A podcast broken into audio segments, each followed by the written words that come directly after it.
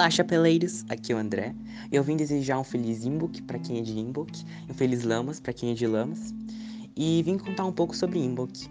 Bem, Imbok é o sabá, é um sabá maior, é um sabá da Terra, ou seja, ele vai compreender uh, um sistema pagão antigo e ele vai ser um sabá que vai uh, nos falar um pouco sobre uh, o nascer do nascer.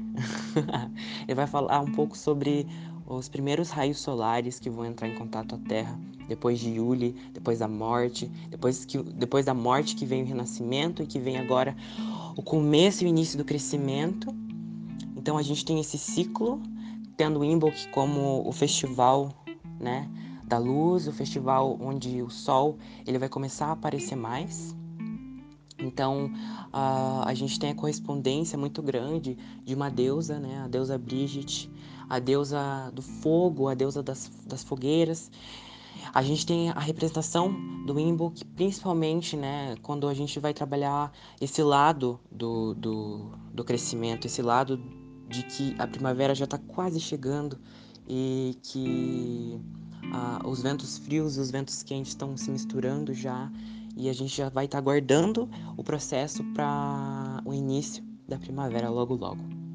Então, é, geralmente nos inbox é, eu acendo uma vela, eu peço proteção aos deuses, é, eu peço proteção para que os planos que estão crescendo agora, os planos que eu já coloquei tudo no papel, agora eles vão começar a, a, a sair de uma maneira do papel para que em Ostara eu já consiga estar atuando dentro desses projetos, dentro desses ideais, dentro dessas ideias.